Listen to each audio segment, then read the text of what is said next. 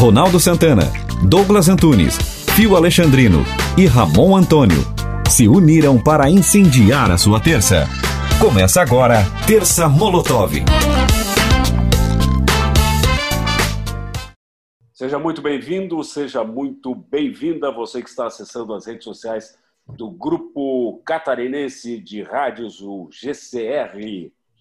O podcast Terça Molotov está entrando no ar. Terça Molotov é uma arma contra a ignorância. A ignorância é muito bom. A ignorância e a desinformação.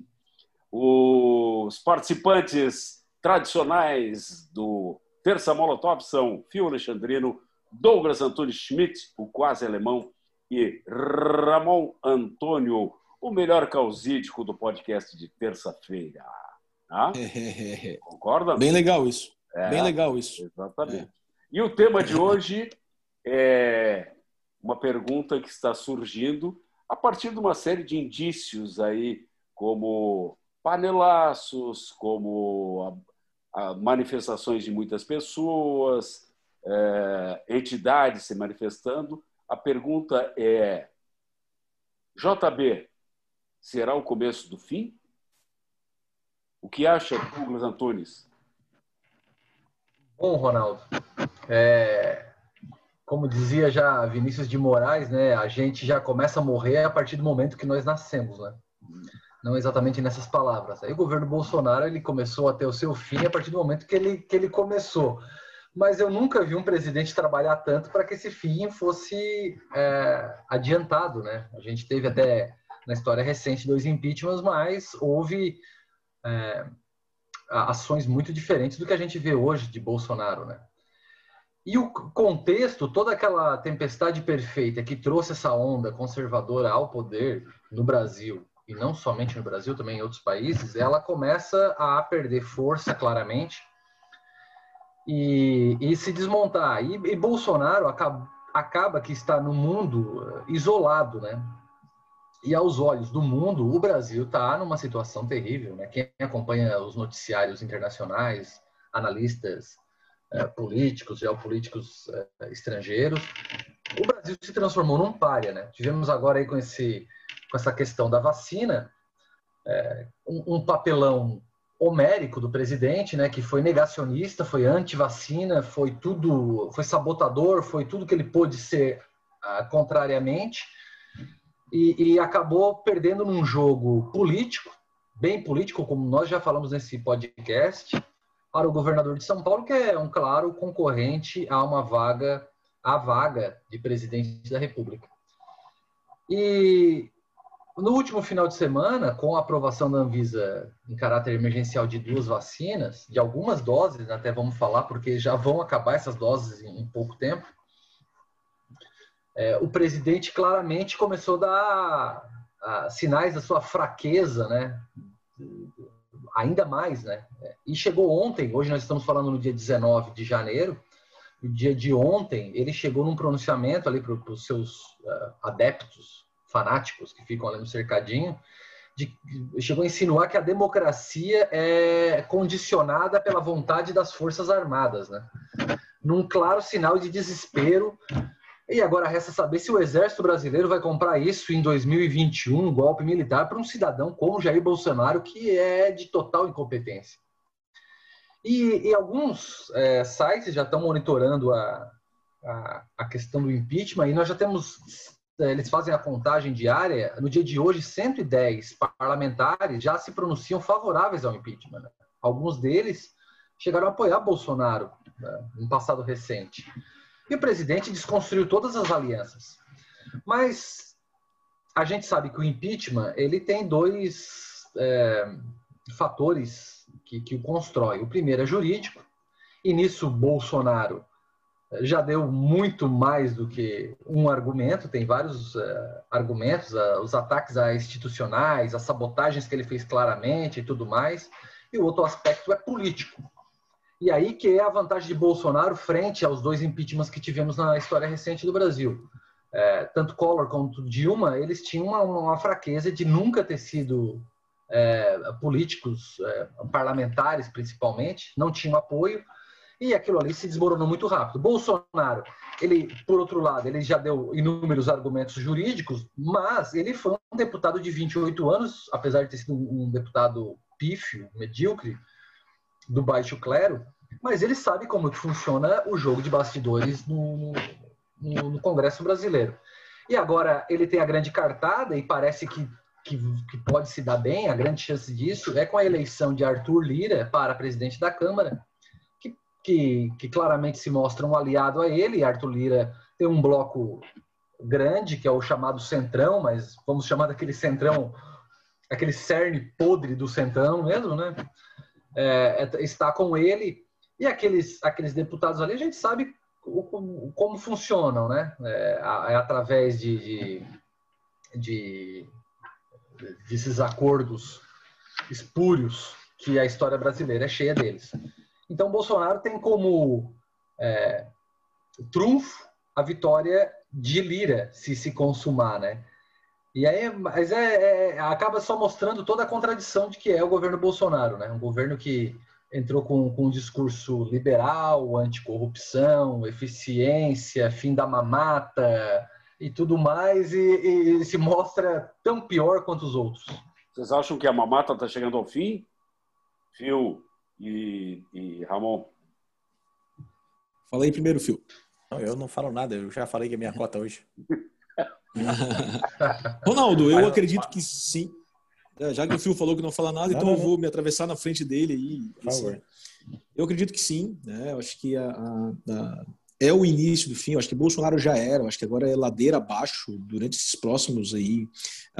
eles estão eles estão ensaiando um novo auxílio emergencial né, para tentar salvar um pouco da popularidade de Bolsonaro, até porque saiu uma pesquisa a, XP, né, acho que há uns 10 dias atrás a pesquisa, saiu essa semana agora, que demonstra já a queda de popularidade dele antes da, do, do episódio vacina e ainda é, num pós é, é, é auxílio emergencial que ainda estava vigente no mês de dezembro. Né? Então, é, eu acredito que, que é, realmente a mamata vai acabar aí para esses partidos que estão tentando se atrelar a Bolsonaro e, e, tentar ganhar um pouco de espaço e poder continuar aquelas falcatruas que eles vivem é, a vida toda.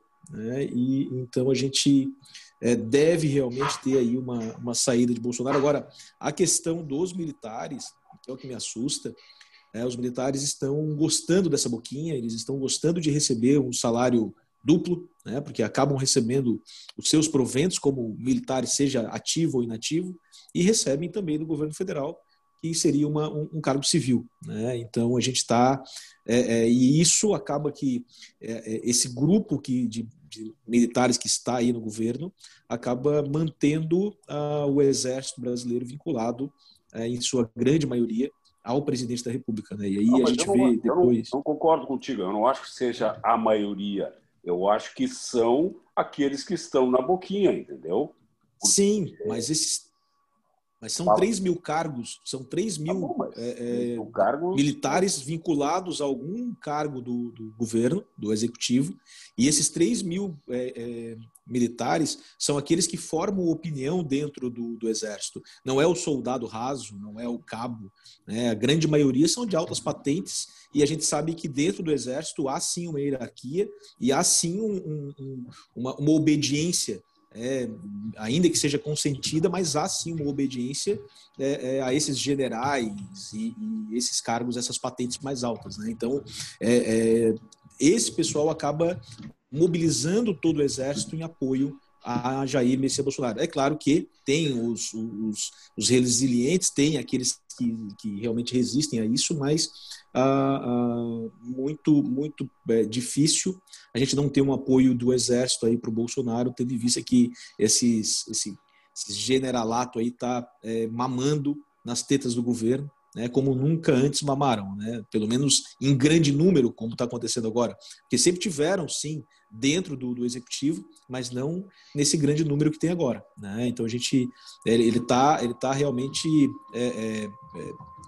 tentando se salvaguardar né, com esse, essa, essa esses militares, assim como está fazendo agora com o Centrão, distribuindo cargos, assim como está fazendo agora na eleição da, da Câmara para tentar é, é, colocar o Arthur Lira como presidente, né? Está vendendo, colocando os cargos. É, um, é uma forma de, de, de, de mensalão, não, é, não, seria mensalão, mas é uma forma de realmente de, de aproveitar o, essa, esse lado negro dos políticos para que tenham apoio e, e, aprove aí o nome de, de Arthur Lira. Né?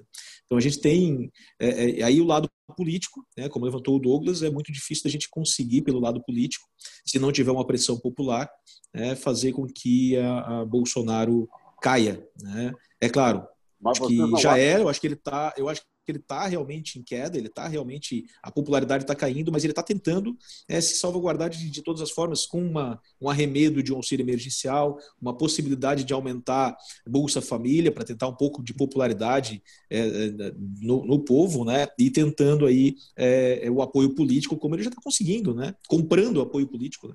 como outros presidentes já fizeram no passado. Então é, é, é, mas é eu, eu sinto sim, mesmo diante de tudo isso, que é o início do fim.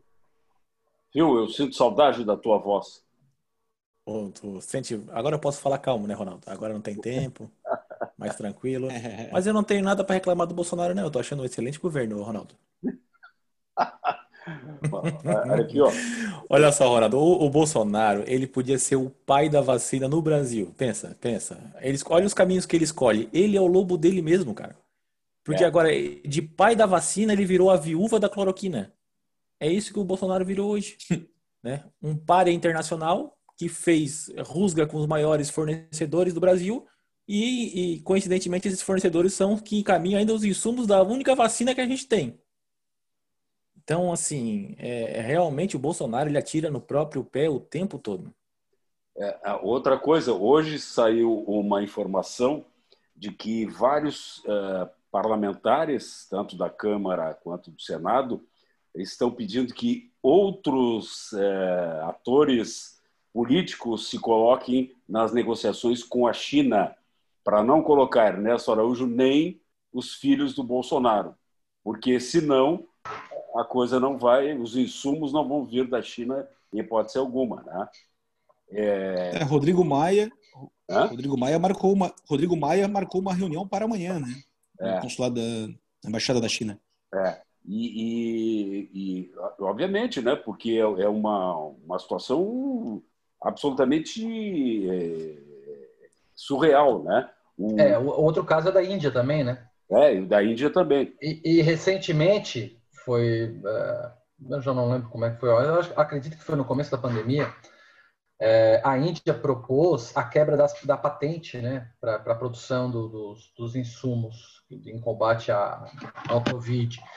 E o Brasil se alinhado de forma capacha total com os Estados Unidos, inclusive, a gente teve aí recentes votações que foram na contramão daquilo da, do histórico do Itamaraty em, em, em, se manifestar diplomaticamente, né, se alinhando com as questões ali da, da, da Palestina, com Israel e com os Estados Unidos, por exemplo. E a, a, Índia queria a quebra da patente, o Brasil foi contrário a isso. Logo, o Brasil, que é o país pioneiro na quebra de patente de medicamentos, com uh, na época do José Serra, ministro da, da Saúde, no, com referência ao coquetel da AIDS, né? É. O famoso coquetel da AIDS. E aí, agora, o Brasil, o que acontece? Ah, o Ernesto Araújo é um pateta total. Eu não sei como é que esse cidadão está lá no Itamaraty, passou todo aquele trâmite ali da escola de formação de, de diplomatas, né, no Colégio Rio Branco. É, é, ele, ele, ele, ele fez uma negociação toda atravessada com a Índia, chegaram a mobilizar uma aeronave para se deslocar até lá. E, e, a Índia deu com os ombros para o Brasil. A Índia priorizou os seus vizinhos, porque também tem uma questão interna. Se ele imunizar os vizinhos, ele terá menos problema interno. E jogou o Brasil para o final de uma fila de 59 países, se eu não, se eu não me engano. 69, 69 países. 69 países, é pior ainda, né? Tendo e, que, e tudo por, oh, oh, Douglas, existia a oportunidade, né? Existia a oportunidade de participar de um consórcio de nações lá em agosto, em que o Bolsonaro não quis participar desse consórcio de nações para comprar as vacinas, porque ele é um antivacina, achava que a imunidade de rebanho ia funcionar, né, matando aos milhares, e, e, achava que o tratamento precoce ainda era uma coisa boa até, até antes de ontem, né? E esse consórcio, o Brasil seria a quinta nação a receber a vacina né, em grande quantidade, como outros países, 50 países já estão vacinando, 50 países já estão vacinando. Né, e, Fio, mas, aos milhares. A gente perdeu a oportunidade, agora a gente vai ficar para o final da fila. É, com relação a isso, Fio, vocês não, não acham que. A gente sabe que ele é lunático, né? Mas vocês não acham que ele é um lunático ao ponto de achar que o Brasil é, tem a mesma potência que os Estados Unidos e que daí consegue barganhar e consegue fazer com que o resto do mundo seja dependente do Brasil e daí numa arrogância, porque pelo que parece Ernesto Araújo demonstrou arrogância no tratamento com a Índia e se ele demonstrou arrogância ali deve estar demonstrando arrogância diplomática com todos os demais países do mundo, se achando um pequeno Estados Unidos que todo mundo depende porque tem. Ele disse que nós somos um grande consumidor né, e que os países, que os, os laboratórios deveriam procurar o Brasil para vender o Brasil. Eles têm que ter interesse em vender. Teve lá uma conversa com Pfizer em, em agosto, mas ele disse isso agora em dezembro. Né? Mas, Bolsonaro Ramon, disse isso. E, e nós somos nós somos apenas 3% da população mundial. É, então, veja bem, é, é, é, o número de 210 milhões ali parece ser uma demanda muito grande, mas em vista da oferta, né, aí a gente tem que ver que tudo é um balanço entre demanda e oferta. Os números demanda podem ser estratosféricos, mas a relação entre os dois é que vai ditar isso. Agora, na questão do Bolsonaro perder popularidade, agora eu acho que se acentua muito, porque nós temos aí um cenário que vai se agravar a, a crise econômica, a inflação principalmente de alimentos, ela está numa crescente e ela está sendo muito maior do que os outros itens. E, e, no dia de ontem, 18 de janeiro de 2021, a Petrobras anunciou um aumento de 7% do, da gasolina nas refinarias. Ainda a gente não sabe qual vai ser esse reajuste nas bombas.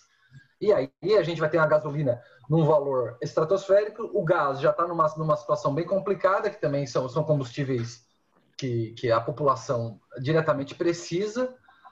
Uh, a inflação de alimentos está alta, talvez a impopularidade do governo, aí é aquela, aquela grande incógnita. Esse centrão, como pode estar muito bem comprado pelo Bolsonaro, se ele se sentir ameaçado pelo seu eleitorado que está na contramão daquilo que o eleitorado quer, a opinião pública, ele, ele, ele se converte rapidamente, né? Foi assim com a Dilma, Sim. por exemplo, né? Sim. Ela tinha uma popularidade, tinha uma adesão no Congresso, e quando a popularidade caiu, que foi muito rápida, né? Depois de 2013, principalmente, é, ela perdeu todo o apoio, né? Mas acho que tem um detalhe interessante aí, ó.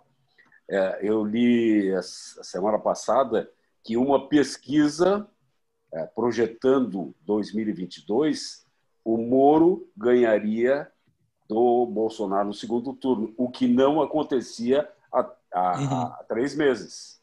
Ou seja, e todos os demais e todos os demais candidatos, Ronaldo, nessa pesquisa foi uma pesquisa da XP até, é.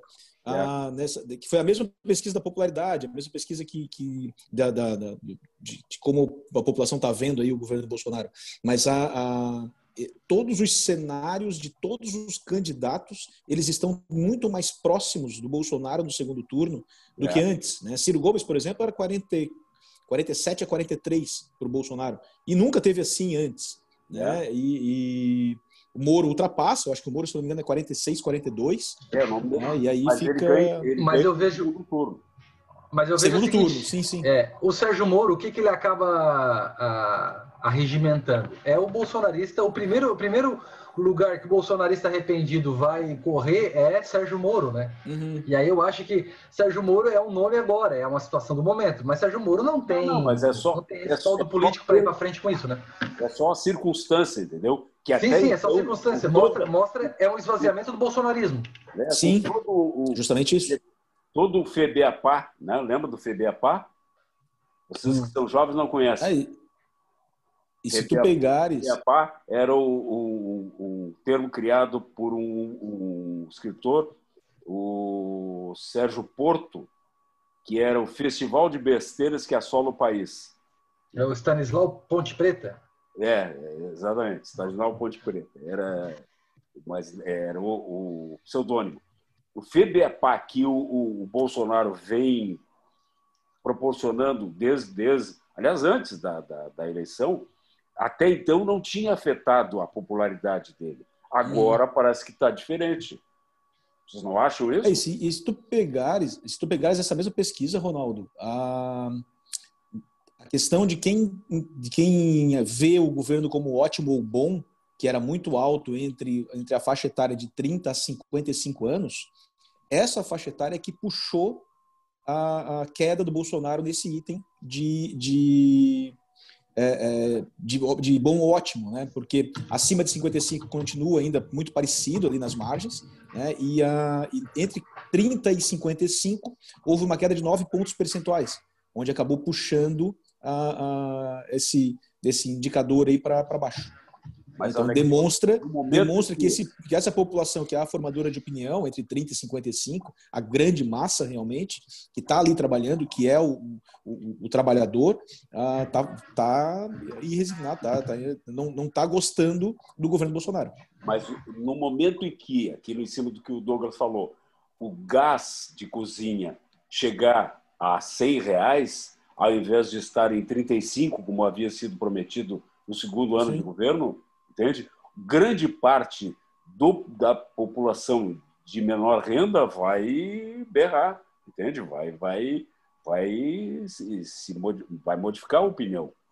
E, e, outra coisa, nós não vamos ter o, o, auxílio emergencial que segurou a barra de muita gente, né? E o governo não tem mais grana para pagar isso. Vai fazer o quê? Não sem mexer, não sem mexer no onde deve mexer. Aí precisaria de algumas mudanças radicais e estruturais e que esse governo não vai fazer porque ele é, é ele, esse governo é um Frankenstein, né? No começo, é. né?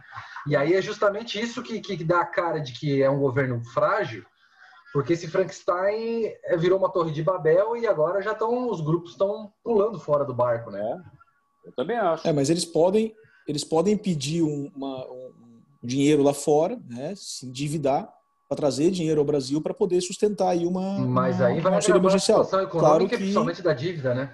Sim, sim, é. claro que isso precisaria é. de aprovação do Congresso, mas é. mesmo assim eles têm hoje uma, um, uma grande força com o Centrão. Né?